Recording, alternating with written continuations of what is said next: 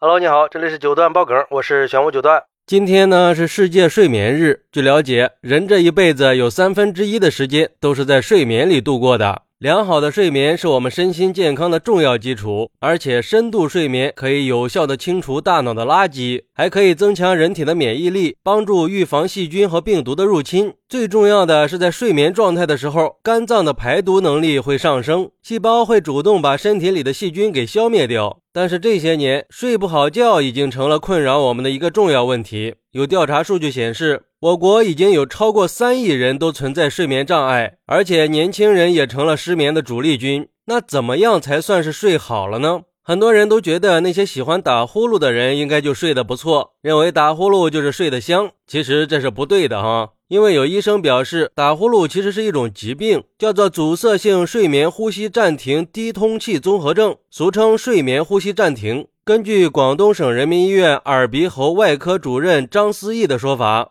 睡眠呼吸暂停的危险性是非常大的。呼噜声的背后可能是潜藏着健康危机的，它会导致身体在睡眠状态下长时间的缺氧，晚上会有窒息感，会出现睡眠紊乱、记忆力下降，严重的还有可能出现认知功能下降、行为异常，也可能会并发高血压、冠心病、心衰、心律失常、糖尿病、脑卒中、性功能障碍这些疾病。关键是它也是引起猝死和道路交通事故的一个重要原因，而且有数据表明，呼吸睡眠暂停的患病率越来越高了。临床调查发现，呼吸睡眠暂停在四十岁左右的人群比较多见，六十岁以上的人群反而会少。那我们怎么才能知道自己是不是有睡眠呼吸暂停呢？张医生给出了几种常见的表现：一、经常打呼噜，并且有家人发现你在睡觉的时候有张嘴呼吸的现象。二，有时候打呼噜声很大，有时候又突然没有任何呼吸声了。三，睡觉的时候反复被憋醒，甚至诱发癫痫的。四，睡觉的时候出现心绞痛、心律失常。五，睡觉的时候遗尿、夜尿增多的。六，早上起来口干舌燥、口苦口臭、头痛咽干、血压升高。七，白天容易疲惫嗜睡，工作、吃饭、开车的时候也控制不住的。而且造成这种疾病的因素也很多，最常见的高危因素有几个：一是过度肥胖，体重超过标准体重的百分之二十以上；二是上气道异常，包括鼻腔阻塞、扁桃体肥大、软腭松弛、舌体肥大、舌根后坠这些；三是有睡眠呼吸暂停家族史的。